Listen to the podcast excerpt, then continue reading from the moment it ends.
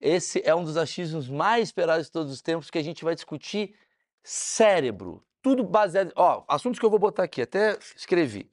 Já falar como que o, o celular afeta você, o pornô, dietas, eh, drogas, saúde mental. Vamos falar de várias coisas. Quem que tá aqui é o Wesley Delanogare. Cara, difícil, hein? Foi o primeiro a acertar? Passou num teste bom, importante aí, cara. eu não tentei decorar. Isso aí foi importantíssimo. Importantíssimo. Importantíssimo. Aí você tá falando, mas é um moleque do rock and roll. Eu escrevi aqui para você ficar. Mestre e doutorado em neurociências pela Universidade Federal de Santa Catarina. Ou seja, é um cara que entende pra cacete do assunto. Eu acompanho ele às vezes na internet, às vezes eu vejo umas paradazinhas ou outra dele. Muito legal, ele vai falar, mesmo que você po- possa ter um preconceito. A galera tem muito preconceito, né? É jovem. E, e outra, que eu sou jovem, psicólogo, neurocientista, que é uma coisa bem nova, e tem tatuagens. Então é um combo monstro de. Você é casado? Não, sou solteiro. transa muito, porque é um jovem com conhecimento. Então, mulheres, fiquem aqui. Ou homens, não sei se você se interessa. Enfim, só para explicar. Nossa, mas essa parte desse assunto tá chato, Maurício. Não, eu quero dormir. Aqui embaixo na timeline, você pode ver aqui, ó, onde a gente está apontando, tem todo o papo. Você vai, pode passar para frente, pode voltar, pode ver onde você quer. E lá tá o tema, sabe? A gente fez exatamente a decupagemzinha do tema. Eu quero ouvir sobre sonho, eu quero ouvir sobre punheta. Você vai mudando de acordo com a sua vontade. Obviamente, quem tá vendo depois, porque a gente tá ao vivo toda segunda e quinta-feira às 11 horas da manhã e eu estou comentando com vocês. Obviamente, não dá para mudar no ao vivo, mas você entendeu o que eu quis dizer. Ah, eu tenho um recado, eu preciso falar do meu. Tem- temos presente? Tá aqui. Temos um presente que eu faço questão de dar, por quê? Porque é meu patrocinador, cara. Obrigado, Graças a cara. ele, isso daqui acontece. Obrigado. Deixa. Odeio quando tem propaganda, então me paga. Joga aí. Vocês podem fazer doação, não pode, Bia? Faz doação. Vou fazer o seguinte: se vocês conseguirem fazer doações suficientes para não ter mais propaganda, eu vou ligar para Insider e falar: Insider, só dá para mim porque eu gosto pra Pô, caramba da roupa. Aí, cara. E eu corro, hein? Isso daqui é. Eu vou te explicar, velho, de verdade. Você que é. Ó, ó, Você entendeu? Isso daqui é a camiseta que você coloca no corpo, ela desamassa. da hora. Camiseta moderna. Obrigado, Insider. Obrigado. Não, é muito legal, de verdade mesmo. Eu só tô utilizando o Insider, é, para mim é muito bom. Obrigado É, demais. O que, que é? Ah, é- agora é a Bia que tá comandando. A gente tirou o Marcão. Marcão tá. Não, Marcão tá fazendo a reunião, não deu pra vir. Ó, isso daqui tecido, não dá fedor, a coisa fica boa. É isso. A Bia já falou, Merchan, a Bia vai ganhar hoje o meu cupom. Meu cupom é Maurício12, tá aqui na descrição. Se você quiser comprar, já compra 25 para dar no Natal, porque pode ser que no Natal não tenha mais o patrocínio. Então já compra agora e garante. Meu velho, eu vou direto. Primeiramente, quando você tem? 27. 27, 27 anos. anos. Tá. Você é neurocientista, é isso? Cientista. Sou Explica mais psicólogo e psicólogo. neurocientista.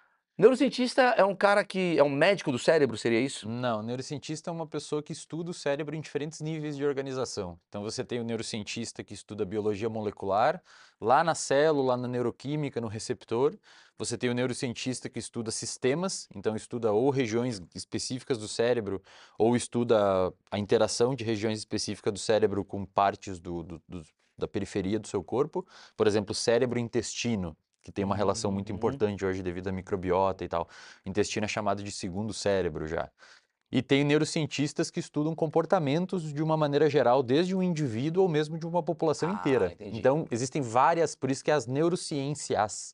Existem vários Entendi. níveis de Olha que neurociência. legal, já aprendi um negócio aqui. Eu estudo o comportamento específico de um organismo específico, dois na realidade, que é o humano, e em laboratório eu estudo o animais não humanos, no caso roedores, que eu usei no meu doutorado. O cérebro do roedor, ele se aproxima do cérebro humano? Como é que funciona? Tem um macaco? Como é que funciona isso nesses testes? Que- Quem, quem é o animal que mais tem a ver com a gente, assim, Os cerebralmente? prima... Assim, nós somos um primata. Tá. né? E os... quando você vai estudar comportamentos mais complexos, por exemplo, normalmente se utilizam primatas não humanos. É raro, poucos laboratórios conseguem. Tem que ter uma justificativa muito plausível para utilizar primatas em pesquisa. Então você tem que realmente chegar numa pergunta muito importante que vai reverberar numa mudança importante de comportamento na sociedade humana.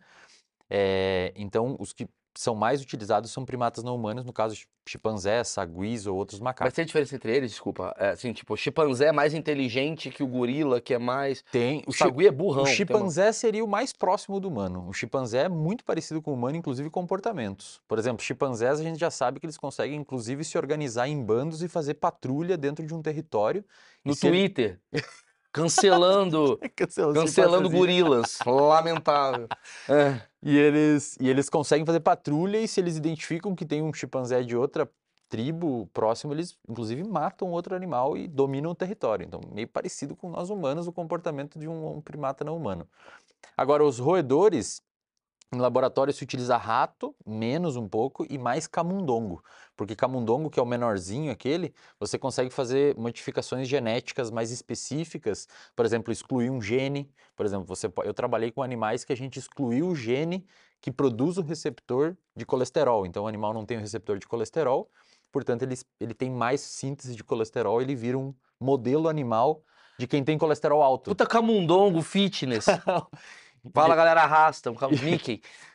Então, assim, permite você Que fazer umas louco. modificações e estudar efeito de drogas, procurar novos medicamentos, etc. Mas hoje, devido e com razão, é, é, a, a- a defesa dos animais, e vale ressaltar para o pessoal que está assistindo, acho que é importante, nenhum cientista gosta de usar animais em experimentação. A gente usa porque muitas vezes precisa. E porque não dá pra usar humano. Vou botar O quem? seu, o seu tio que tem diabetes ou hipertensão, e você tem um tio que tem diabetes e hipertensão, todo mundo tem um tio que tem diabetes ou hipertensão, ele só está vivo hoje porque a gente utilizou animais para descobrir a metformina, que é para tratar diabetes, descobrir medicamentos antihipertensivos, que é para tratar hi- hipertensão. Então, ninguém gosta de usar humanos, a gente precisa. Só que hoje, devido à tecnologia, você consegue meio que criar um organismo humano em um programa de computador, um organismo de roedor ou de humano em um programa de computador e mimetizar tudo lá. a Sim, gente dá- está reduzindo o uso os de danos. animais. Mas peraí, eu, eu ia pra um caminho, eu vou pra esse caminho de falar de cérebro e tal, mas eu, cara, eu nunca perguntei isso, é muito curioso. Pode perguntar. Do tipo, como que funciona drogar um camundongo? Pensa assim, ó, é- é, existem testes específicos em camundongos que você consegue fazer, que você consegue rastrear comportamentos depressivos dos animais, ansiosos dos animais e mesmo testes de memória. Vou dar um exemplo. Os camundongos, eles têm um reflexo chamado de reflexo tigmotáxico. Isto é, eles têm os bigodinhos deles e eles, as vibriças, né? E eles precisam dessas vibriças para se sentir seguro. Quando essas vibriças estão tocando, seria mais ou menos nossas mãos, assim. Quando estão tocando alguma coisa, significa que eles estão mais seguros. Então, normalmente, se você largar agora aqui um camundongo, ele vai sair correndo pro canto.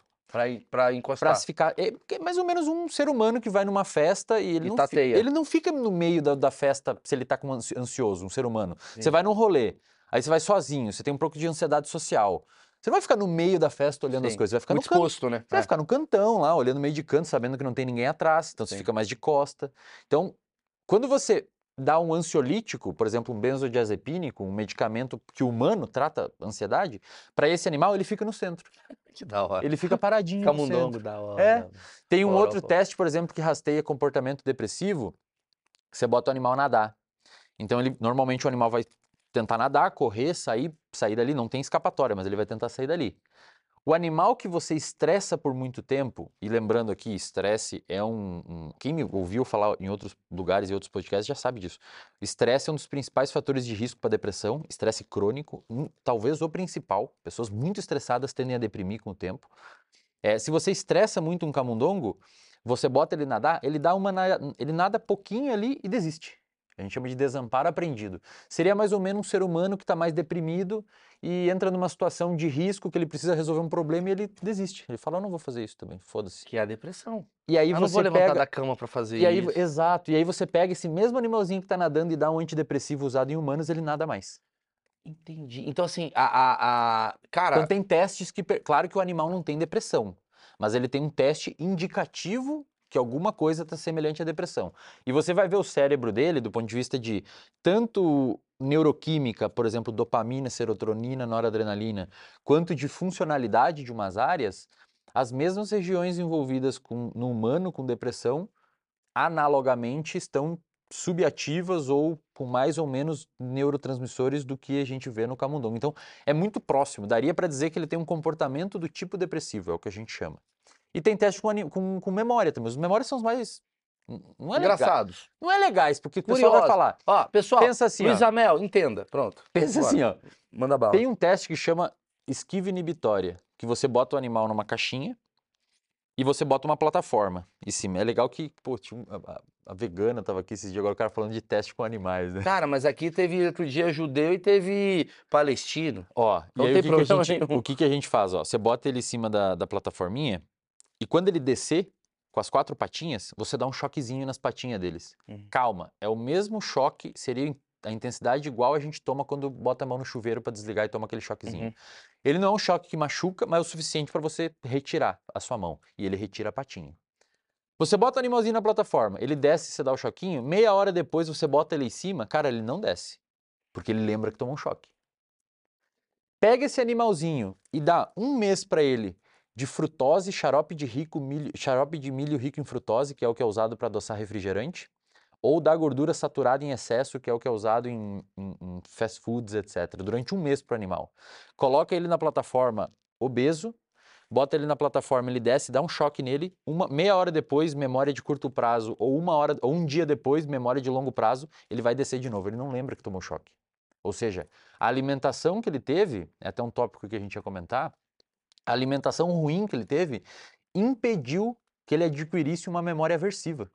Então o animal, no primeiro, ele to- o animal saudável desce e toma um choque, você bota, cara, você pode sair, almoçar, voltar, ele vai estar na plataforminha, ele não desce, velho. É engraçado ele Mas quando você põe uma substância nutritiva, alimentar, não nutritiva, mas alguma coisa. Quando você engorda o animal e você bota ele de novo e ele desce, você dá o choque. Um outro animal, ele desce, você dá o choque.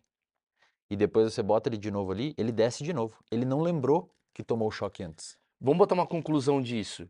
Você está querendo dizer mais ou menos, não você está querendo dizer, a ciência está querendo dizer que existem substâncias que a gente toma no nosso dia a dia que atrapalham o nosso raciocínio. Hoje, ho- não, hoje já é muito bem consolidado, Maurício, que é, dietas merdas, dietas ruins, tá ligado? É, é, rica em gordura saturada em excesso, rica em açúcar em excesso, prejudica a formação de memória. Inclusive, tem bons artigos indicando que se você tem diabetes, que é uma, uma desregulação do metabolismo da glicose, e também tem artigos que mostram que mesmo você não tendo, mas tendo uma glicemia sanguínea elevada, você aumenta significativamente a chance de desenvolver demência. Hoje, talvez o pessoal, o grande público não saiba, os seus seguidores não sabem, mas no meio da ciência isso é muito, muito difundido há um tempo já na realidade. Sobrepeso, obesidade e problemas de metabolismo, como resistência periférica à ação da insulina, dislipidemia, colesterol alto, triglicerídeos alto, etc., é um fator de risco gigantesco para desenvolver doença de Alzheimer, doença de Parkinson, depressão, ansiedade.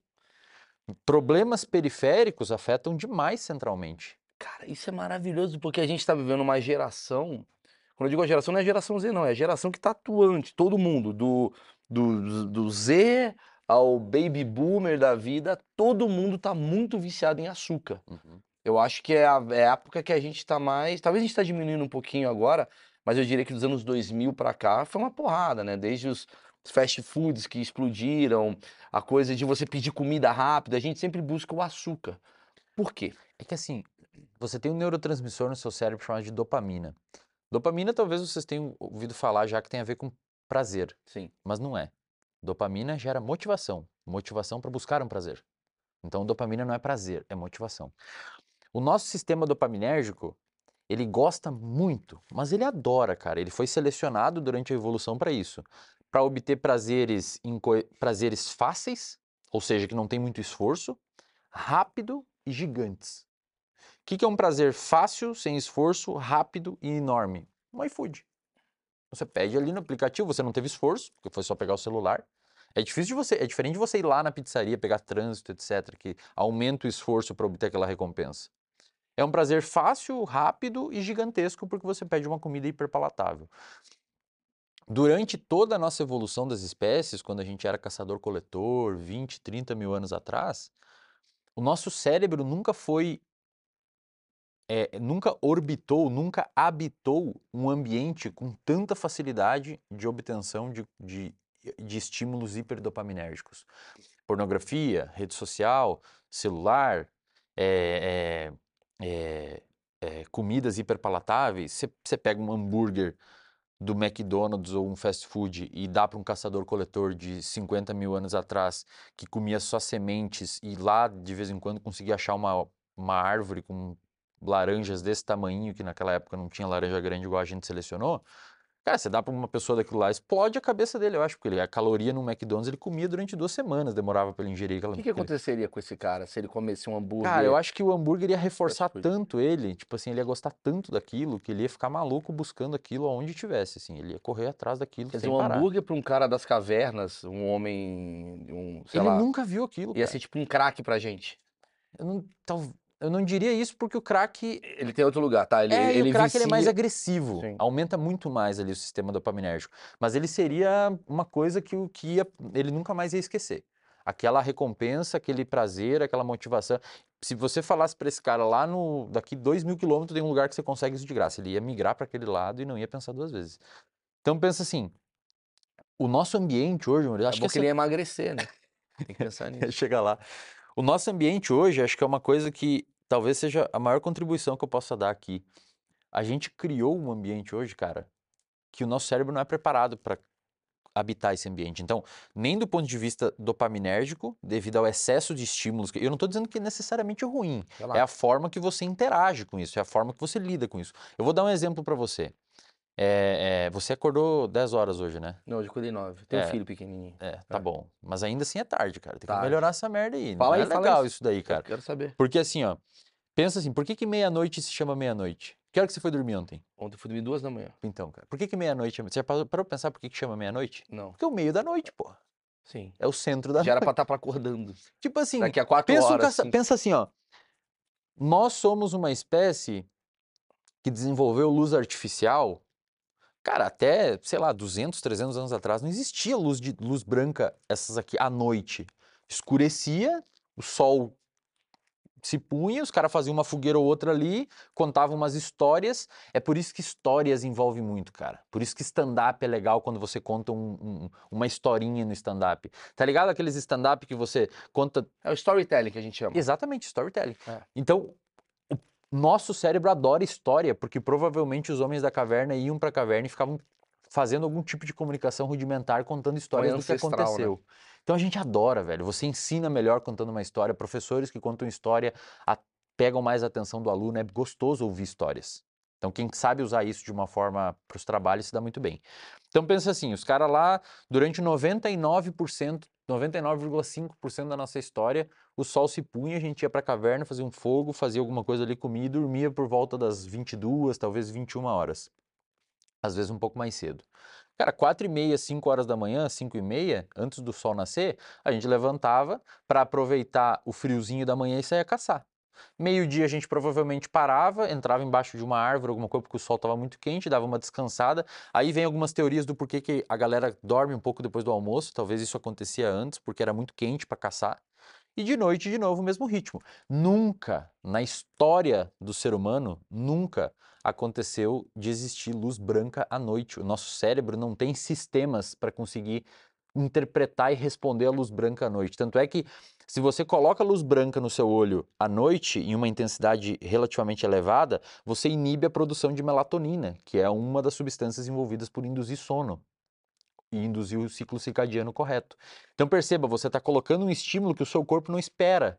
Ou seja, você coloca esse estímulo e pra suprir você toma um remédio. É, aí você toma melatonina em cápsula. Ah, Porra, então para de tomar, para de Para de dormir. Faz o que a gente chama, não, faz o que a gente chama de higiene do sono. Tipo, de noite diminui a luz, bota uma luz quente, em vez de luz branca, bota aquela luz amarela. Isso funciona legal, Por porque quê? as Porque não é a do- branco, né? porque Entendi. sempre foi fogo. E fogo é luz amarela. Então o nosso cérebro se adaptou.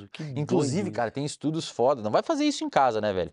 Mas tem estudos foda mostrando que se você bota a luz amarela no chão, a incidência da luz no seu olho melhora o seu sono, porque sempre a fogueira foi no chão, nunca foi no teto. O nosso corpo, cara, ele responde à nossa história. E nunca antes houve luz à noite. Por isso que você vê uma inundação de insônia. De 100 pessoas que estão assistindo aqui, eu poderia chutar com razoável grau de certeza que 80 não dormem bem.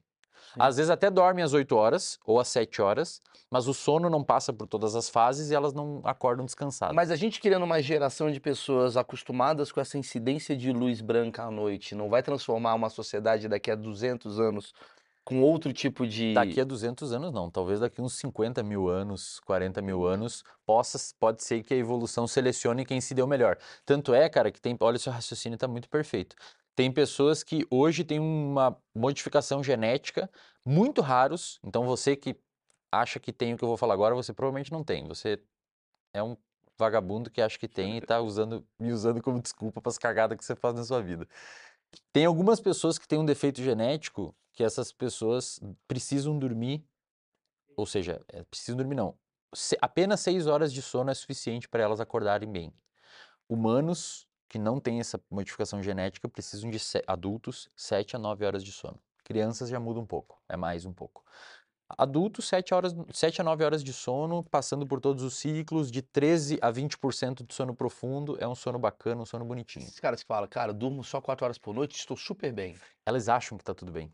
Tem um estudo publicado na revista Sleep, que eles levam as pessoas para o laboratório dividiram em vários grupos, nós vamos citar dois, três aqui que, vale a- que, que é o que a gente consegue. É, é, um grupo eles deixaram dormir 8 horas, um grupo eles deixaram dormir 6, acordaram com 6 horas, e outro grupo eles acordaram com 4. E um grupo virou à noite, sem dormir. Eles aplicaram um questionário no outro dia, na verdade fizeram alguns dias, dois, três dias assim. Eles aplicaram um questionário de raciocínio lógico, atenção, emocionalidade e controle de impulso, coisas nesse sentido. O que, que eles perceberam? O grupo que dormiu 8 horas se deu melhor, o grupo que dormiu 6 foi pior, o grupo que dormiu 4 foi terrível e o grupo que virou à noite foi uma merda. Só que quando eles perguntaram para essas pessoas num questionário subjetivo, e como é que você está se sentindo? Como é que está sua energia? Como é que está sua atenção? O grupo de 4 horas e de 8 horas respondeu que estava tão bem quanto o grupo de 8. Só que quando você testou eles, o grupo de 8 saiu melhor. Mas Então a lento, galera né? acha que tá bem. Entendi. Mas ela não vo- tem parâmetro dela própria, né? Quando você mede verdade. isso objetivamente, tá tudo errado, tá Faz tudo sentido. zoado. Você. Eu tô ótimo, tô bem. Eu tô bem, tô conseguindo. Tô ótimo. É, mas verdade. daí, pô, você se acidenta no trânsito, bate aqui, às vezes as pessoas não. Cara, o que ocorre de ônus para a sociedade só da galera dormir mal é bizarro. Tem bons estudos que fazem isso. Quantidade de acidente de trânsito, morte no trabalho, cara. A galera que trabalha com máquina pesada e dorme pouco, dorme mal, fica meio desatento, mete um dedo ali, perde os dedos da mão, aí é ônus para a família, é ônus para a Você empresa, não acha que sistema de os saúde. tempos modernos destruíram o que é o primitivo? É que aí que tá, cara. Porque assim, eu também, às vezes o pessoal fala, ah, então vai viver lá nas cavernas, não sei o que. Não, ninguém tá falando isso, meu. Tá louco? Naquela época você furava um pé, você morria de, de, de infecção. Mas é um equilíbrio, né? Seus dentes caíam com 25 anos, tá ligado? Morria com 35. Não, exi- não, era, não era agradável. Aliás, estar com 50 anos hoje é uma parada que não existia há muito tempo Não, atrás. Tá é. louco, cara. A expectativa de vida nunca foi tão alta. É. Então, o, o, o advento da tecnologia, da ciência, que permite a gente ter aplicativo. Muitas vezes as pessoas não entendem, mas a gente só tem celular, câmeras, aplicativo por conta da ciência. Então a gente, o advento da ciência, o aumento da tecnologia permitiu a gente criar um conforto. O problema é que o nosso cérebro, ele não é muito preparado para esse tamanho conforto. Ele, ele é um cérebro que veio de uma escassez bizarra e no ambiente de hoje a gente morre mais de obesidade e sobrepeso do que de fome no mundo. Inverteu a lógica. Morre mais gente de obesidade e sobrepeso do que de fome. Vai em alguma UBS, algum postinho de saúde, você vai ver que, E não cara, tem ninguém com fome. mais de, e, e mais de 50% dos problemas é diabetes, obesidade, problemas, segundo a OMS, totalmente Vamos lançar a evitáveis. campanha Fome Sempre. Imagina, esse cara, cara que entende tudo errado, cara.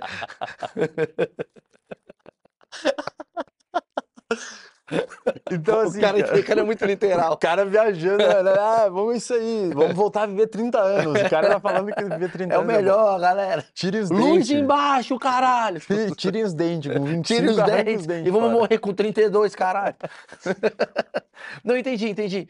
É, desculpa, vai, Não, e cara, assim, e se você olhar, Maurício, cara, isso acontece em várias esferas, bicho. Tipo, putz, nunca, cara, teve tanto vídeo, tanto estilo. Hoje, um adolescente de 14 anos, cara, ele tem ma acessa mais informação em uma semana do que um trabalhador vida agrícola inteira. em 1900, e- em mil- 1300 e alguma coisa. Não existia, cara. O cara não sabia nem que tinha outro lado do mundo, talvez. Era, um, era muito limitado. Hoje a gente tem. Então, eu não acho que isso é ruim. Eu acho que nós estamos utilizando errado. A tecnologia e tal. Cara, é fantástica. Quanta gente eu recebo todo dia, velho, na minha DM. Eu recebo mensagem falando, Eslin, eu não me matei por sua causa, cara. Porque eu vi um podcast seu, tava na merda e tal, parei de fazer isso, parei de fazer aquilo, vi que você ajudou. Comecei a me expor à luz natural de manhã para melhorar meu sono, meu humor melhorou, me organizei, tô usando agenda e não sei o que, parei de beber. Muito obrigado. Então tá aí um cara que usou a internet a favor dele. Porém, a gente tende a automatizar muitos comportamentos devido ao excesso de estímulos hoje, e isso tende a, eventualmente, a gente transforma o que deveria ser a nossa maior salvação, que é a ciência e a tecnologia, em, em, nessas facilidades medicina, da medicina e tal, a gente transforma no nosso pior inimigo. Wesley, eu tenho um texto de stand-up que eu fiz durante a depressão, a Bia conhece bem. Eu peguei uma puta depressão na pandemia, mas fiquei mal. E uma coisa que eu percebi, eu até falo isso pra galera às vezes, assim, que a solução não tá nas coisas simples, tá nas coisas óbvias.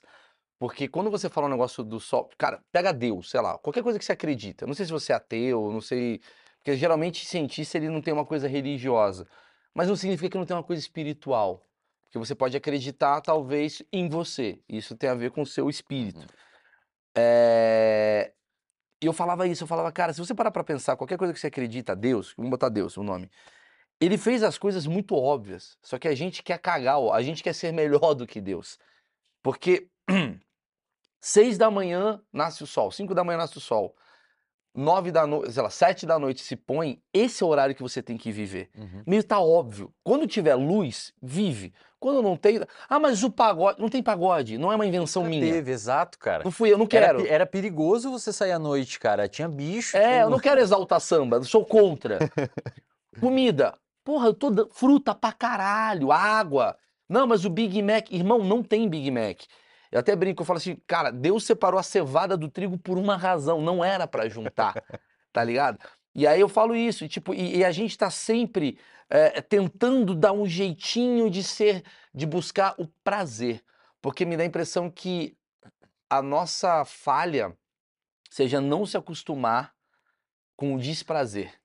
E- Cara, isso é muito bonito, cara. Porque assim, as pessoas confundem muito felicidade com prazer. Cara, desculpa, mas felicidade não é prazer, cara. Felicidade não é prazer. Felicidade é uma outra coisa. Felicidade envolve ter prazer, mas felicidade envolve principalmente você saber lidar com o sofrimento. E lidar com o seu prazer. e, com e lidar com o seu prazer e com o tédio. É, é, hoje em dia, tem uma pesquisadora de Stanford chamada Anna Lembke. É uma neurocientista que ela é chefe do departamento de adição lá de Stanford, trabalha com o uso de drogas e tal. Ela, ela é, é, tem falado bastante ultimamente, principalmente na pandemia, sobre a necessidade da gente viver com o tédio. Ela, ela escreveu um livro chamado Dopamine Nation. Tem em português, chama Nação Dopamina. É um livro muito bacana, assim. Ela traz vários estudos legais lá de pesquisadores chaves na área de drogas e estímulos dopaminérgicos, bem, bem interessante. E ela mostra um gráfico como se fosse uma, é como se fosse uma, um- uma gangorra, assim, que você não é, como é, como é que é o nome dessa- desse bagulho que Um, é um. É uma. É gangorra, é é um. gangorra. É, sei lá, um bagulho Uma assim, isso gangorra. daí, Essa essa porra porra, aí. Você foda-se. bota aí no Google o negócio É, que essa vai uma coisa que criança em coisa. cada lado. É. É, e ela Gangorra. é gangorra, É é gangorra. gangorra. Ela fala assim, cara, imagina que num lado tá prazer e no outro lado tá tédio. Você tem que manter equilibrado ela. Nenhum, nem outro pra cima. Porque hoje, eu não sei se o pessoal de casa percebe, Maurício, é, Peraí, rapidinho. Entrou um, um WhatsApp do. do- Marcão, Porra, caralho, Marcão tá Marcão. demitido de novo. Porra. Ó, vai sair uns barulho. É assim, vai. É, é, então, assim, eu não sei se você, não sei se o pessoal de casa, convido todos a fazer essa reflexão, mas o porquê que você busca prazer, cara? As pessoas, elas têm, elas não percebem muitas vezes porque está automatizado no cérebro dela. Inclusive, tem regiões, vou falar dois nomes aqui, não precisam decorar, mas só para vocês saberem que existe. Existe a região do estriado ventral, que é onde está o núcleo acumbente, e existe a região do estriado dorsal, que é a região que é envolvida com formação de hábitos e vícios. Porque eu não sei se o pessoal percebe, um vício é um hábito, é a mesma coisa. No cérebro é idêntico. A gente que cria esses nomes diferentes para contextos diferentes, mas neurobiologicamente é igual. Por que, que as pessoas buscam prazer hoje, Maurício? As pessoas bu- buscam prazer hoje não para se sentir bem. Eu sei que isso parece confuso, mas entendo, me, me acompanhe. As pessoas buscam prazer hoje não para se sentir bem, mas elas buscam prazer para fugir de tédio, ou de perigo, ou de dor. Então o cara termina com a namorada e começa a encher a cara, ir pro rolê, beber, usar droga e os caralho a quatro. O cara não quer sentir prazer, velho. Ele não quer lidar com aquele puta problema emocional que ele É tá uma tendo. fuga. É uma fuga. Só que, cara, você tá fugindo pra um lugar perigoso, velho. É como se você estivesse entrando numa porta e tem uma galera ali esperando você pra abraçar você e não deixar você sair mais dali. Então, não, você vai ficar. E daí tem uma hora que você fala assim: não, não quero mais, eu quero, quero voltar pra lá e lidar com aquele problema. E aí eles não deixam você sair. Então, cara, mas é exatamente que formou isso. um vício. Mas os tempos modernos, eles levam você a fugir do tédio. Porque se você tem 140 caracteres de, de Twitter, 15 segundos de vídeo, é, aplicativo aqui, ele tá falando assim, a gente vai é, maximizar a sua experiência com prazer, para você não ter mais a espera, para você não ter mais a, a frustração. O algoritmo, para mim, ele é um grande câncer social. Embora. É porque assim, vamos lá. O algoritmo, ele tem uma visão na minha, na minha concepção de totalmente baseada em capitalismo. Porque quando você faz um algoritmo, quando você algoritmiza a sociedade, é interesse de quem quer vender. Porque eu falo, entendo como é que é essa galera. Esses, eu, porra, você gosta de couro Uhum, preto, então eu vou te Uhum. jogar só couro uhum, preto. uhum, Você não vai criar a sua própria Uhum. visão de um outro mundo. uhum. E aí, então, quando o algoritmo surge, faz você já ir direto pro ponto Que do você seu quer. conforto, do que você quer. Exato, cara, exato. Então, tô te Só que dando. isso vira uma bola de neve gigantesca, né? É cara? quase como se na época das cavernas, lá, lá no. Antigamente só aparecesse, sei lá, jaguatirica pro cara. O cara ele- vai indo, vai indo. Eu gosto de jaguatirica, e Deus vai dando jaguatirica. Jaguatirica, não.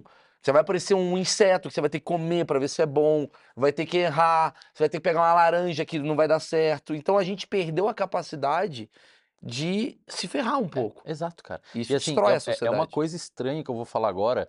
Talvez eu seja o primeiro psicólogo que vai falar essas frases que vão sair da minha boca pra você. Provavelmente você nunca ouviu e nunca, talvez, ouvirá um psicólogo falar exatamente essa frase que eu vou falar agora. Mas o ser humano, aí os caras cortam depois e É. fazem um puta, pegou ele sensacionalista. Fala, galera, assista pra entender o que ele falou. Aí, fiz uma- quebrou o É corte. um puta corte. É, o ser humano precisa do sofrimento, cara. Concordo. O ser humano necessita sofrer. Sofrer, quando você vai ao psicólogo, alguma coisa assim, você vai, ah, não quero sofrer. Não é isso, cara. Você vai ao psicólogo para aprender a lidar com o seu sofrimento. É porque a vida lógico. é assim, cara. O Carl Sagan acontecem. fala uma parada sobre. Eu não vou saber exatamente a frase, mas é a felicidade, ela só é muito forte quando você entende seu sofrimento. É. Porque como é que você vai descobrir o que é felicidade se você não teve um sofrimento anterior para você entender que isso daqui é o antônimo disso daqui? Exatamente. Você precisa de referência. Você precisa Claro, de você- contraste. só que a gente tá indo por um caminho de tanta felicidade que as pessoas não entendem e aí elas sofrem por conta da falta de mais felicidade. Cara, eu vou te falar uma frase também que é muito, muito impactante, assim, mas se você viver a vida só buscando prazer, você vai ter uma vida sem prazer. Total. Porque, cara, só prazer, só prazer. Ele come hambúrguer todo dia, não vai ter graça mais, cara. O hambúrguer perdeu o pico de. o que a gente chama de valência emocional. Ele não tem mais valência emocional. Agora, se você comer só final de semana ou a cada 15 dias, sei lá, pô, muito mais legal. O hambúrguer chegou o dia do hambúrguer, chegou o dia do negócio, chegou o dia da pizza, chegou o dia do japonês. Aí faz sentido. Agora, toda semana, todo dia, álcool e tal, perde, você dessensibiliza. E isso é explicado, cara. Isso que é o mais legal da neurociência. É explicado a nível de circuito cerebral. Você tem receptores, que são receptores de dopamina, que geram motivação para você buscar coisas. E quando você fica só buscando, ou seja, gerando dopamina para buscar, buscar, buscar, buscar prazer, liberando, liberando, liberando, liberando dopamina, esses receptores, isso foi um estudo publicado numa revista chamada PNAS, pelo uma neurocientista chamada Nora Volko, sensacional o estudo, mostrando que se você pega cérebro de pessoas viciadas, por exemplo, em metanfetamina ou cocaína, essas pessoas têm menos receptor de dopamina no cérebro, o que implica que elas precisam cada vez mais buscar prazeres maiores. E qual que é o puta problema disso, bicho?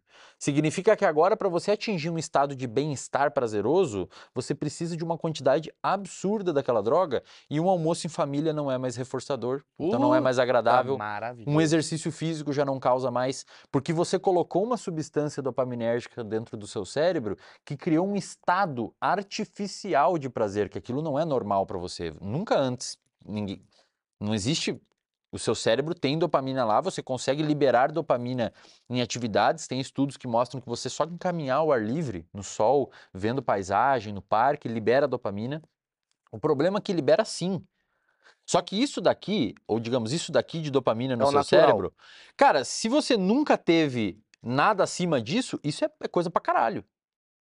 Agora, se você já chegou aqui de dopamina, com droga e um monte de coisa hiperdopaminérgica, isso daqui relativamente é pouco. Então você meio que mimou o seu cérebro, você tornou ele mimado. Agora o seu cérebro só quer recompensas grandes, fáceis e rápidas. Então, quando você quer fazer um exercício, emagrecer, eh, conquistar um novo trabalho que envolve esforço, escrever um projeto, criar um texto novo de stand-up que envolve você sentar e pensar, vo- você não consegue mais fazer porque o seu cérebro só consegue atingir um nível de motivação e, e- e bem-estar quando você está num nível elevadíssimo. Você e tá falando artificial. exatamente. A pornografia faz isso, cara. É isso que eu ia falar. Você tá falando exatamente. tu- tudo que a gente tá falando tem a ver com dopamina. Uhum. To- Todos os que eu escrevi aqui, celular, pornografia, dieta, tudo tem a ver com a dopamina. Então, por exemplo, o açúcar, ele gera essa dopamina. O açu- você comer comidas hiperpalatáveis, não necessariamente açucaradas, mas Sim. comidas que são gostosas para Gostosas, você, elas são reforçadoras, isto é, elas aumentam a probabilidade de você voltar a ingerir elas de novo, mediada pela dopamina. Mas aí fica aquela coisa, nosso mundo é tão miserável, porra, não vou ter um prazer.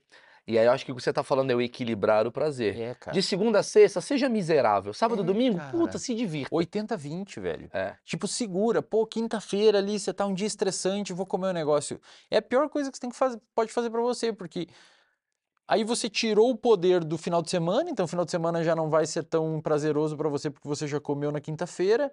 E você meio que desbalança, aí você fica irritado com você, aí você fica triste por você ter furado. Então, assim, você tem que entender o que, que acontece com o seu comportamento pra aí sim conseguir organizar ele e trabalhar a seu favor. Você tá falando da pornografia. É, eu ia antes falar de, antes de pornografia, eu ia falar de droga, porque assim, eu estive em Los Angeles recentemente e, cara, lá a, a maconha virou uma, um mercado, né? Já tá aprovado e tá todo mundo muito usando a canetinha. Eu usei mesmo, falei, cara, que porra é essa, tal. E, cara, eu, eu confesso pra você que deu uma parada muito legal, assim, de... Não foi de chapado, é um outro tipo de, de, de coisa que dá. Dá uma parada meio, caralho, que legal, o mundo é legal, tudo é legal, tal. Tem perigo nisso? Não tem perigo? Porque eu trouxe aqui pessoas de cannabis e tal, e falavam de maconha, que a maconha, ela é boa porque ela te leva para um lugar de eh, relaxamento e cura doenças e tal, mas ao mesmo tempo o excesso. Eu, eu sei que você vai dar uma de mãe e falar tudo demais faz mal, mas eu queria ouvir sua opinião. sua- Eu entendo quando você fala da cocaína. Porra, cocaína é álcool, que é uma parada que entra no lugar do cérebro que prejudica real. Uhum. A maconha é dita como uma erva natural.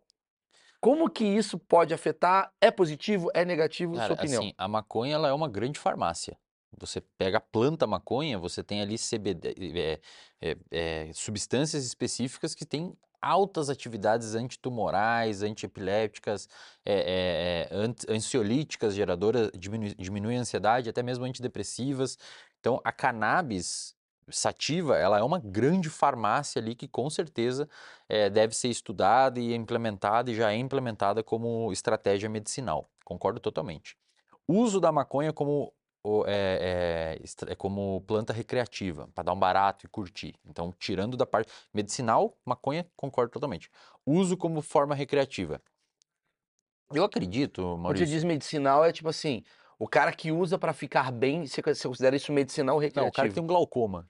O cara que tem glaucoma e fuma por glaucoma. Ah, O cara que tem entendi. câncer e fuma. Epilepsia. Epilepsia e tal. Não é tipo, cara, eu quero fumar. porque- Mas assim, estresse. Pois é, de- não aí eu vou falar agora. É. Cara, minha opinião sobre drogas, cara, é uma opinião muito controversa.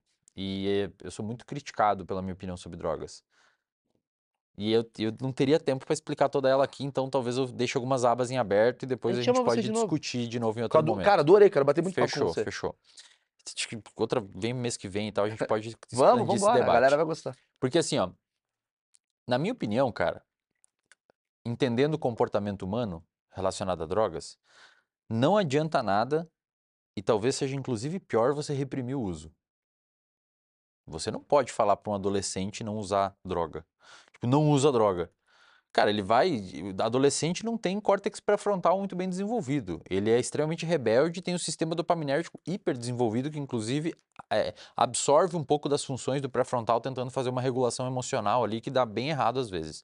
Tanto é que adolescente é a época que você mais pode tem propensão de se suicidar ou matar alguém. É na adolescência. O seu cérebro é totalmente diferente nessa época. Então ele não tem, tem muito problema com regras. Assim, drogas, Maurício, de uma maneira geral, seria hipocrisia falar a pessoa não pode usar maconha e tal, porque te- se você vê a maior parte das vezes quem fala que é contra a maconha chega em casa e toma um uísque toda noite. Ou fuma um cigarro. Cara, são duas substâncias que você está colocando no seu cérebro que modificam dopamina também. Igual a maconha, por vias diferentes. Se você for pegar os estudos, por exemplo, é muito mais benéfico, e eu não estou dizendo para ninguém usar maconha, tá? Mas é muito mais benéfico a maconha do que o álcool, do que o cigarro. De longe, cara. Mas aí não cai naquela coisa da dopamina. Uau, que do caralho! E aí agora o sol é uma merda. Mas aí assim, ó, aí você tem que ter uma população educada.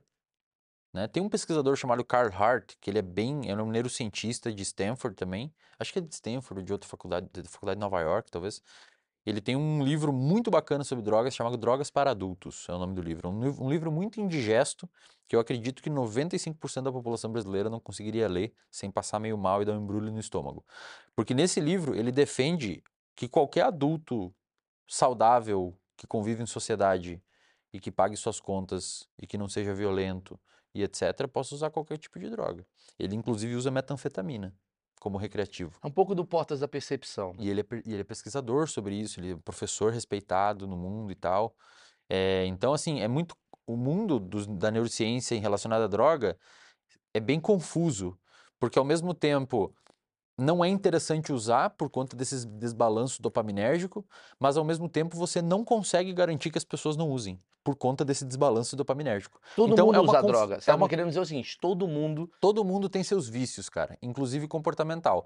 Se você pegar, por exemplo, o cérebro de uma pessoa que eh, fuma cigarro, usa álcool, etc., você vai ver uma atividade aumentada de uma região chamada de núcleo acumbente naquela pessoa. Se você pegou uma pessoa que foi à igreja, mesma região se acendeu. E agora? Foi num jogo de futebol. Mesma região se acendeu. A pessoa que doa, faz filantropia, mesma região se acende. Então, cara, meio que todo mundo busca de alguma forma um comportamento reforçador. Se você achar na droga, na minha opinião, você vai ter correr muito mais risco, muito mais risco de desbalancear esse sistema, porque a droga é mais agressiva. Se você encontrar no esporte esse comportamento de alívio, de diminuir tensão, diminuir o estresse, é muito mais saudável, porque o esporte você não está botando nada químico no seu cérebro. Uhum. É o seu cérebro que está gerando as próprias substâncias. Então, digamos que ó, você falou pro estresse, pô, mas o cara que está fumando maconha porque está estressado.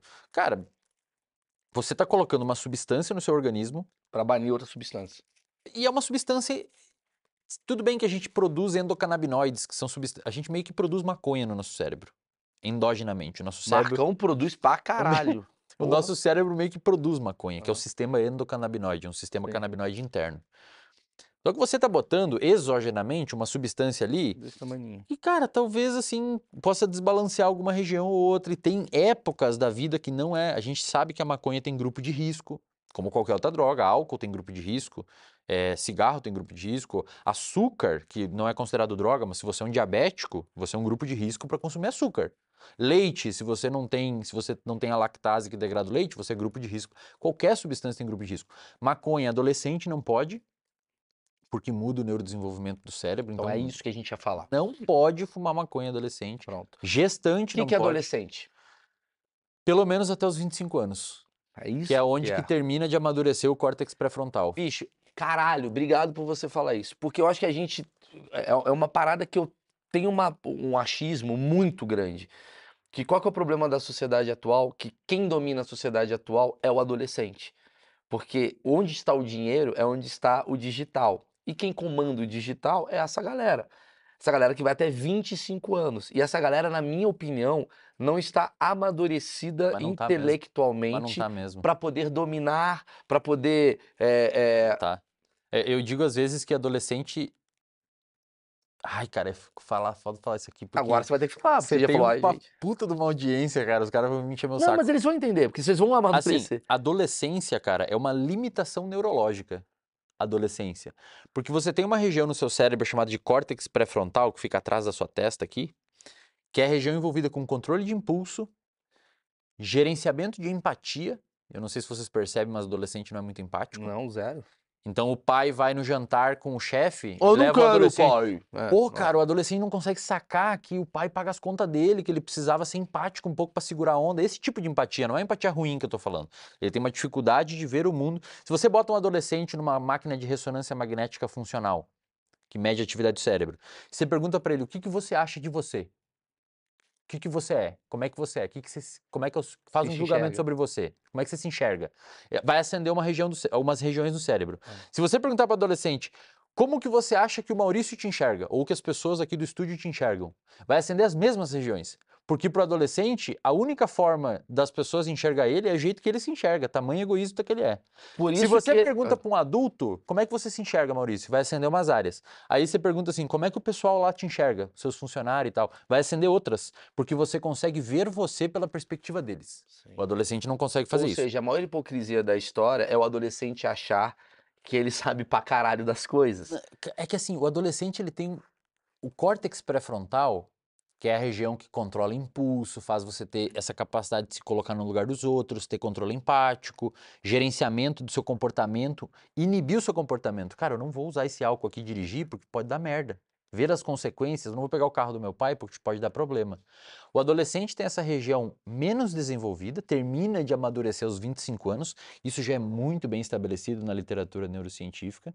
Só que o adolescente tem uma região tinindo, cara, uma Ferrari, que é o sistema dopaminérgico. Então o adolescente ama novidade. Ama. Por isso que thumb funciona. Você bota uma thumb com uma flecha vermelha, o cérebro do adolescente aquilo explode na cabeça dele. Vou ter que clicar aqui para ver. Só que o que, que pode ser novidade, Maurício? E agora para fazer a meia culpa aqui e também não, não descer o pau nos adolescentes. Novidade pode ser várias coisas, cara. Pode ser você usar droga, pode ser você ter comportamento de risco, Esporte. Pode ser esporte, cara. Pode ser você ir morar em outra cidade, Uma fazer música nova. faculdade, uma música nova, morar em outra cidade, fazer faculdade, fundar o Facebook, abrir uma empresa. Hoje tem adolescentes de 19, 20 anos que são milionários já. Eu entendi o que você tá falando. Você entende o que eu quero dizer? E é genial. Ele é uma Ferrari, cara. Se você girar essa Ferrari pro abismo, ela vai pisar com tudo. Mas se você girar essa Ferrari para um lugar de produtividade, ela vai pisar com tudo também. O que, que determina para que lado vai? O ambiente que esse adolescente cresceu. Maravilhoso. E é por isso, talvez, que a gente está vivendo esse grande caos social. Porque quem comanda a sociedade hoje, culturalmente, é o adolescente, é o jovem. E é por isso que é muito fácil. Cuidado, jovens, política se associa a vocês por uma outra questão, porque é mais fácil absorver. Uhum, Porque você está trazendo uma novidade. uhum, uhum. E aí você não tem a- o amadurecimento intelectual. Não tô falando que o idoso de 70 anos também tem um amadurecimento intelectual. Na verdade, o idoso de 70 anos ele começa a se transformar em adolescente. Porque o córtex pré-frontal. Puta que pariu! Porque o córtex Meu achismo deu certo! Ei, Maurício, Eu Já porque- falei isso pra você várias vezes. Porque o córtex pré-frontal, Volta. ele come... é a primeira região, é a última a amadurecer e é a primeira a declinar. Por isso que. Por isso que a sua avó fala que você tá feio. Ela não tem filtro, cara. Chega um cara que ela nunca viu, você fala, pô, mas é feio seu cabelo, hein? Por Por isso que isso que o essa Silvio Santos fala merda na internet. Por isso-.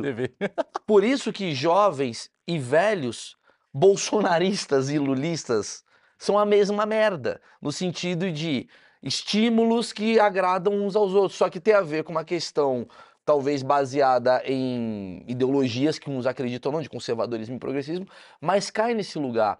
O jovem, no fundo, no fundo, ele treta com o velho porque é quase que a mesma coisa. É, cara, o cérebro deles, claro que o velho vai ter outras áreas bem desenvolvidas, mas o córtex pré-frontal dos dois dá uma descida violenta e eles ficam mais, um pouco mais impulsivos. Qual que é a idade que o cérebro tá tinindo?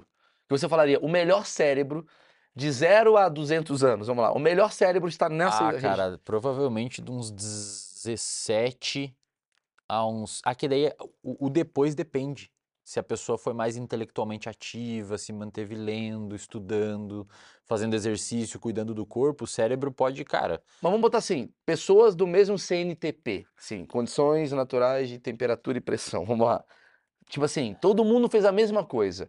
Qual que é o cérebro que você... Por exemplo, meu filho Gabriel tem quatro anos. O cérebro dele tá É em que aí- desenvolvimento. É que aí depende. Por exemplo, o seu filho está numa idade que a gente chama de janela de oportunidade. Para você ensinar inglês para ele agora, por exemplo, é a melhor época, cara. Sim. Porque ele tem uma coisa chamada de neuroplasticidade passiva. Isto é, neuroplasticidade é a mudança do seu cérebro frente às experiências da vida. Ele agora, se você levar ele lá para Los Angeles que você foi e fica um ano com ele lá, o moleque vai falar inglês sem você Meu ensinar, filho velho. tá andando skate pra caralho. Cara, você e, e e assim tem você você vai olhar pra ele e vai falar, cara, como é que você aprendeu inglês? Ah. Por exemplo, como é que você aprendeu português? Você não sabe. Sim, mas foi... Você foi aprendendo. Porque Sim. o cérebro do moleque é muito é uma esponja que absorve tudo, cara. Sim. Inclusive coisa ruim. Sim. Aí eu me vejo, às vezes, um- umas mães, os pais me mandam assim, pô, Wesley, meu filho não come fruta, não come salada. Os caras com uma pizza na mão, tá ligado? Não Ah. sei o que acontece que ele não come fruta, não come salada, mas não tem. Vocês não fazem. O ambiente modula muito o comportamento de uma criança. Sim. Se vocês levar ele para um ambiente que fala alemão, ele vai começar a falar alemão com o tempo. Então, essa época para isso é o melhor cérebro de todos, para aprender uma nova língua, etc. Instrumento musical. Pega uma pessoa com 30 anos e leva para Los Angeles, não vai aprender inglês mal é mal, anos, se tá, virando e se focando muito. Entendi. Agora, assim, O cérebro, que eu tô falando, qual que é o cérebro do que você ponto de assim, vista de comportamento social, 10 a 40 o anos. tô- cérebro, digamos assim, mais tinindo seria de uns 16 a uns 55, 60 anos, 65, dependendo do, do nível de atividade intelectual da pessoa. Porque a atividade intelectual também tem que ser diversa, cara. Isso que eu quero saber. Então eu vou fazer uma pergunta para você responder bonitinho. Qual que é, quais são os exercícios que devemos fazer para o nosso cérebro, cara, ser o melhor possível? Ler diversas coisas diferentes. Não, não ler só uma. Por exemplo, o maior nicho da sociedade que desenvolve Alzheimer são as freiras, cara. Sempre que eu falo isso é meio Porque ela estranho. o lê sempre a mesma coisa. A mesma história, com os mesmos personagens. Então, o cérebro, ele, ele é muito bom. E se, por exemplo, você aprender uma nova língua, você diminui metade as suas chances de desenvolver Alzheimer. Você, e se você aprender uma terceira, essa chance não diminui, porque você usou as mesmas regiões para aprender a terceira língua.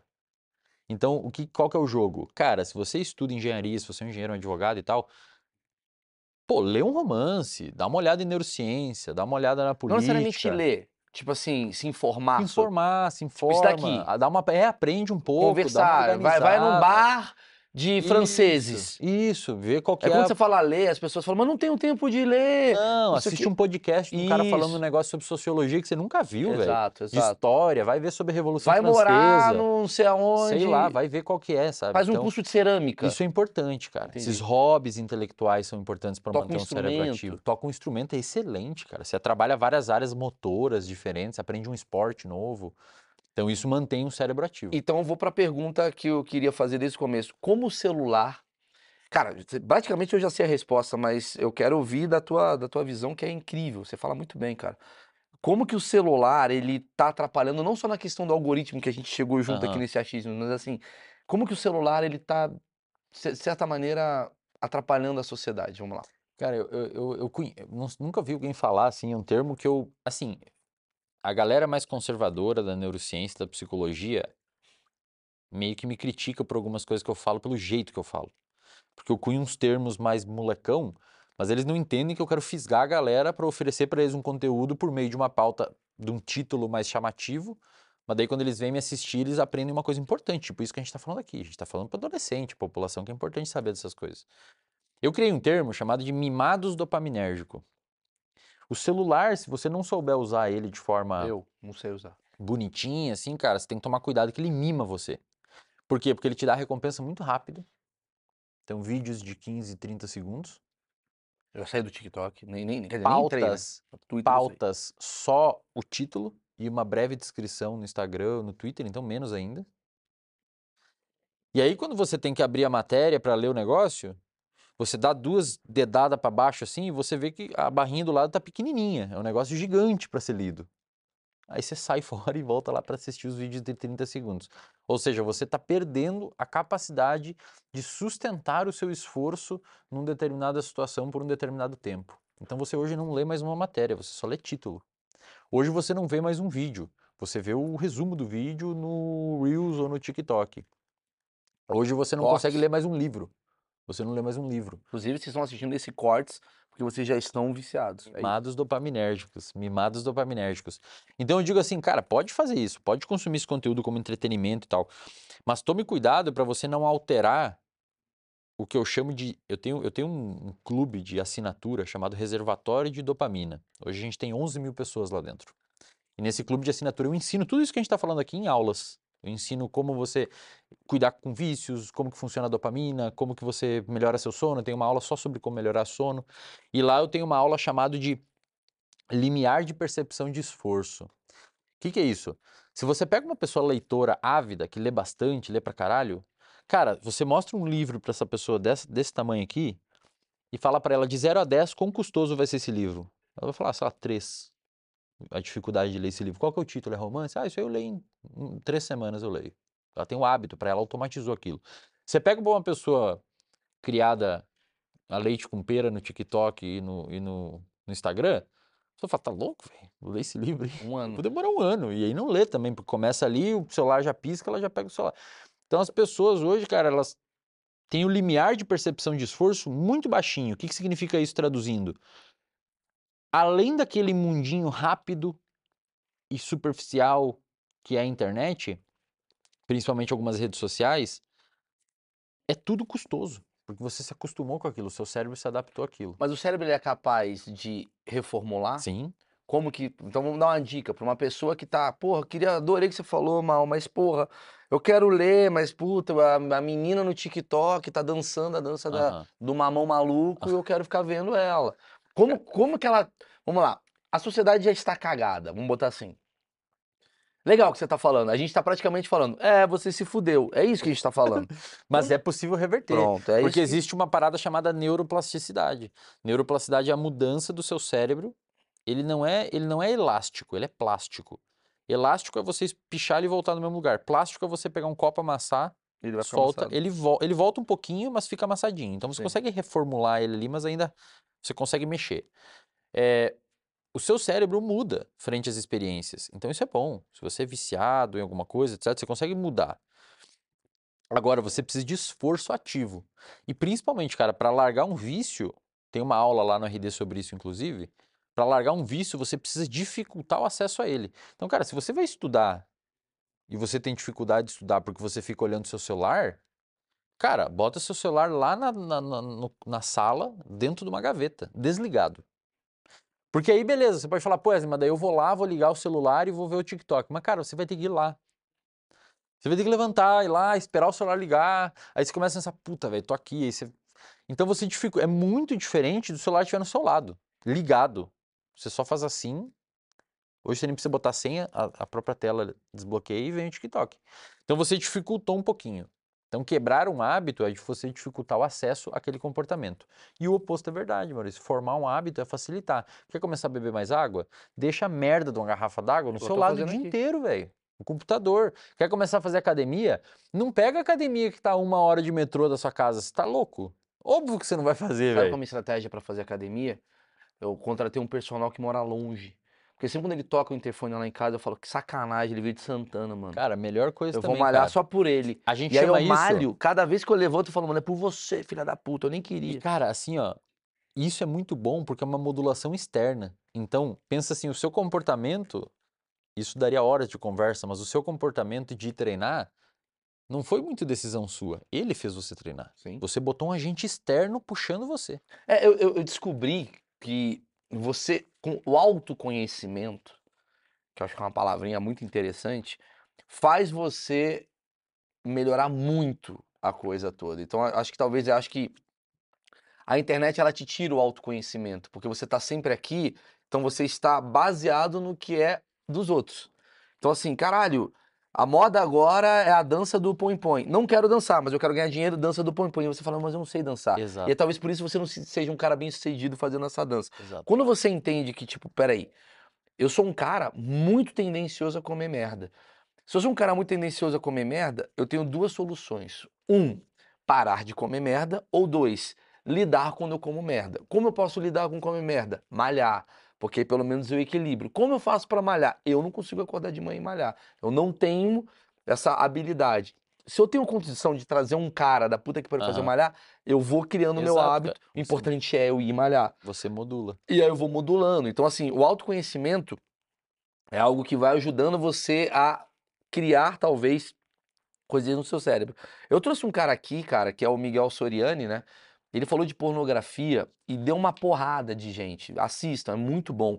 Que ele basicamente ele fala uma coisa que eu acho que você vai corroborar o quanto a pornografia é destrutiva pra tua cabeça. Não tô falando. Eu, eu acho que até ele, ele- ele- ele é bem radical nesse ponto. Ele fala, cara, nem, nem pra nem assistir.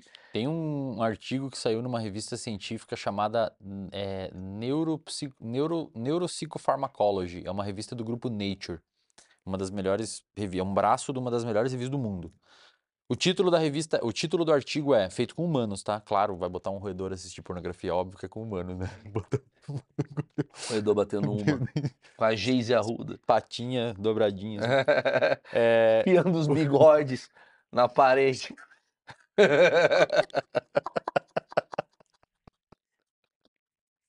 passando bigodinho na Ai, parede. caralho, tô muito Caralho, ansioso. velho. É, o título do artigo é Pode a pornografia ser viciante? Esse é o título do artigo. Um estudo de ressonância magnética funcional com humanos com problema com pornografia. Cara, existe um reforçador que aí muita gente fala, ah, é, é, é. Então, vocês não sabem o que estão falando. Existe um reforçador chamado que é universal. Todo mundo, que que- quando eu digo reforçador, é um evento que aumenta a probabilidade de você voltar a buscar ele. Existe um reforçador que é universal, cara. Todo mundo se sente bem ou de alguma forma com isso, que é dinheiro. Todo mundo gosta, velho. A galera fala, ah, não gosta de dinheiro. Você não gosta, talvez, com o que as pessoas fazem com dinheiro, mas dinheiro pra você é importante. Claro. Você tira problema da sua vida e resolve as Ele é um reforçador. É um reforçador. Lógico. Você trabalha pra isso e tal. É, O que, que os caras fizeram? Eles pegaram humanos, é, pessoas saudáveis e pessoas com problema com pornografia. Tipo, pro- problema real, cara. Que, tipo, batia punheta 20 vezes por dia, tá ligado? 15. É, pro- pe- pessoas que perderam emprego porque não iam, conseguiam trabalhar pra assistir pornografia. Tipo, os caras tinham problema mesmo com pornografia. O que, que eles foram olhar? Eles foram olhar se a pornografia ativava as mesmas regiões que o dinheiro ativa. Ou que drogas ativam, tipo cocaína. Então o que, que eles fizeram? Eles botaram os caras numa ressonância magnética funcional e para um grupo eles mostraram é, imagens e vídeos que sugeria que essas pessoas iam ganhar dinheiro depois. Então, um reforçador. Ou pessoas que tinham problema com droga mostravam pessoas usando droga, ou um cara tem problema com álcool, mostra foto de um bar, de um boteco. Reforçador, de uma cerveja, um copo de cerveja bonito. O que, que eles viam? Essas pessoas, primeiro, com dinheiro e com, e com droga, aumentava a atividade do sistema de recompensa, liberando, indicando liberação de dopamina, que a pessoa tinha motivação para buscar aquilo. E as pessoas que tinham problema com pornografia, cara, elas liberavam, aumentava mais ainda o sistema de recompensa delas, e, portanto, o indicativo de aumento de dopamina, que elas estavam motivadas com aquela imagem, mais ainda com a pornografia do que, do que com dinheiro. Ou seja, trocando em miúdos aqui pra galera, a pessoa se a pessoa ela era mais sensível a sentir reforço e sentir prazer com pornografia do que com dinheiro, cara, que é um reforçador universal que você usa para pagar a escola do seu filho. Ou seja, a conclusão dos estu- do estudo é: sim, pornografia pode viciar e existe um substrato neurobiológico que explica esse vício. E tem um detalhe: a pornografia segue questões envolvidas com vício que a gente vê em outros comportamentos e substâncias, como por exemplo tolerância. Então você começa assistindo um porno amador e você termina assistindo Morte. uma cabra com sei lá o que de ponta Ele cabeça. falou no- disso, ele falou Entendeu? disso, que você. Você vai, que é quase uma droga. você vai ficando mais, fica tolerante, né, Você cara? fica vai- tolerante, o básico não te E corresponde. aí voltamos àquele negócio da droga que eu falei, cara, um cara que cheira cocaína. Um almoço em família para de ser agradável. Uma corrida no parque não é mais reforçadora. O cara com pornografia assistindo uns bagulho O assim, sexo não o é. cara olha pro lado da namorada dele ou o namorado e fala, porra, a namorada e o namorado é o almoço com a família. Tipo, cara, isso aqui não, É muito mais legal ver um panda transando do que. ele não é mais reforçador, tá ligado? O sexo pro cérebro em excesso. Sexo em excesso. Bom, ruim, sendo que é uma coisa Não sei o natural. que, que seria em excesso, sabe? Ah, tem casais que transam, Tem são pessoas que mentirosos. Tem Mentira. pessoas que poderiam ter algum, algum problema de libido ou mesmo hormonal que faz a pessoa ter um- uma coisa que pode ser pode ser em exagero e causar até problemas físicos e etc. Mas sexo Mas faz bem. sexo faz bem, cara. Outra coisa que é importante falar pra galera, e aí eu não sei se essa pessoa que veio aqui falou isso sobre isso ou não, masturbação não é um negócio ruim, a galera desce o pau na masturbação. Ele desceu o pau na A masturbação. masturbação é um problema, cara, se você acompanha ela com pornografia. Ah, tá. Se agora é uma coisa mental sua. Cara, se eventualmente você, pra expelir, às vezes tá muito tempo sem, não sei o quê, não é um negócio que vai te matar se masturbar. Sim. Mas Agora, o problema é se é em um- excesso ou se você tá consumindo um estímulo hiperdopaminérgico pra fazer aquilo, Tá. tá? A gente tem mais 10 minutinhos no máximo, porque você tem voo. Uhum. Cara, o cara vai pra Dubai agora fazer um congresso sobre TikTok. né? O cara inventa uma história do cara, foda cara. Quanto por cento do cérebro a gente usa? Acho que é a grande pergunta, né? 100%, 100% do tempo. Que é? É. É mesmo? Porque o seu cérebro é metabolicamente muito caro, cara. Se você não usasse alguma região dele, seria igual você botar um gesso no braço e você não utilizar mais o braço, ele atrofia. Essa história de 10% do Não, cérebro. isso aí não existe. Você usa 100% do seu cérebro 100% do tempo. O que acontece é eventualmente alguma pessoa. Aí eu vou fechar com chave de ouro aqui, cara, que é pra dar uma cagada gigantesca nas pessoas que me odeiam. É, Você tem hater também? tenho, cara. Caralho, tenho, pra caralho. E uma galera da hater. psicologia, inclusive. Então, muito. to- Tipo assim, Todos temos haters. Tem uma legião de psicólogo, cara, que falou assim, pô, esse maluco é brabo, ele é- tem razão e tal, e colou junto comigo. Tem uma galera um pouco mais conservadora, às vezes um pouco mais velha, que Sei. fala, cara, esse Tô cara tá ligado, falando relaxa, é É normal, né, velho? Eu, eu, eu, eu aprendi com o tempo, Maurício, que, suce... que, que crítica... Hater é sucesso. Ah, Eu aprendi com o tempo que crítica não prediz fracasso. É um Eu indicativo sei. de Eu relevância. adoro meus É um haters. indicativo um de relevância. assistindo. Então, assim, é, existe alguns cérebros que eles têm um padrão de conectividade distinto, às vezes por uma alteração genética, biológica ou comportamento prévio induziu alguma alteração na conectividade de áreas ali específicas, que pode dar à pessoa algum tipo de habilidade extraordinária que parece, tipo, uma puta criatividade, uma puta motivação que a pessoa pode parecer que usa mais o cérebro. Mas na realidade é um cérebro com um padrão distinto de conectividade que permitiu como produto, como se fosse o cérebro fosse uma, uma laranja e essa habilidade fosse o suco que você espremeu, então o produto daquilo é um produto que não é normal na população. Você não vê comum. Muitos dessas pessoas, Maurício, têm transtorno psiquiátrico, cara. Eu, eu, eu, eu tenho transtorno bipolar. Eu tenho transtorno ciclotímico, que é um tipo de bipolaridade. Quer E dizer, eu tá sei- legal aqui agora. Fosse e eu meia sei- hora atrás, você Não, eu sou, vai tomar no cu, babaca. Assim. eu sou extremamente obsessivo com as coisas que eu faço. Eu preciso de agenda, eu preciso me organizar, eu preciso tudo. E isso é uma característica em muitos bipolares. E Sim. por essa razão eu consigo fazer muita coisa ao mesmo tempo. E eventualmente isso pode me dar até ter uma teoria chamada vantagem bipolar. Esquizofre... é, Hollywood, por exemplo, é uma inundação de bipolaridade e esquizofrenia, cara. Por quê? E não, os caras. Existem até artigos mostrando que cargos que envolvem criatividade tendem a ser ocupados mais por pessoas com transtorno bipolar. Por quê? Porque o cérebro é diferente. Muitas vezes o padrão de conectividade pode resultar num comportamento que, ora, pode ser um sintoma, dependendo do ambiente que a pessoa está, ora, pode ser um superpoder, dependendo do ambiente que ela está. Por exemplo, tem pessoas que naturalmente são mais criativas. Se a pessoa for extraordinariamente criativa, ela pode alucinar. Pode ser um esquizofrênico. É tão criativo que a pessoa vê coisas.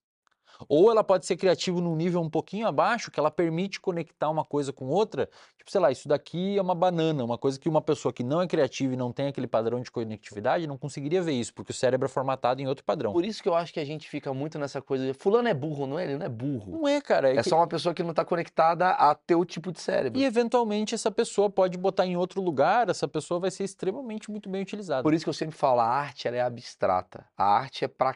Por exemplo, às vezes eu faço uma piada, o cara fala, ah, não tem graça. Não tem graça pra você. É, Mas pra exato. quem tem um cérebro parecido com o meu, vai falar, Exato, meu, cara, entendi onde ele exato. tá, caralho, que E assim, gênio. e assim, Maurício, E pega um cara hiper criativo, que eu imagino que a galera que você trabalha aqui, pelo estilo de trabalho de você, são pessoas mais criativas. Nada, tudo da rua. Uhum. Aí pega uma pessoa dessas e bota no escritório, sentado das 8 às 5 da tarde, preenchendo planilha num negócio Não automático e monótono. Cara, a pessoa adoece, velho. Sim, sim, sim. Vai estressar ela aquilo. Então, o que eu digo pra galera é assim, ó, muitas vezes você que tá aí se julgando, que é uma pessoa, porra, ruim, mal, a pessoa que não é consigo fazer nada. é ineficaz, tem um senso de ineficiência alto, uma pessoa incapaz, se acha incapaz, cara, às vezes você só tá no ambiente errado. Sabe qual é a minha Você teoria? muda de ambiente e resolveu o Você problema. falou que ia fechar com chave de ouro, mas eu vou fechar com essa chave de ouro. A minha teoria é o seguinte: eu tenho a teoria do 1%. E o Brasil permite eu ter essa teoria. A teoria do 1% é que a gente tem 220 milhões de brasileiros, né? 200, vamos botar 200 milhões de brasileiros. Se 1% se conecta comigo, são 2 milhões de Aham. pessoas. 2 milhões dá para você fazer uma revolução se Aham, você quiser. Então, baseie-se na sua verdade. A minha teoria, eu não quero, eu não quero agradar 200% do Brasil. Não quero agradar 60%, porque se- a, a- a nossa a gente foi criado cerebralmente do tipo agradar o máximo de pessoas possível. E quando você agrada Não muita gente, funciona, você, você cara. não se agrada, Não, é, não funciona. porque você se perde em algum momento. Então eu falo assim, como eu sou, o que eu gosto e o que eu quero. Ah, mas você cancelado. Por quem? Porque nunca me comprou? Então não é cancelamento. Uhum. Então eu foco no meu 1%.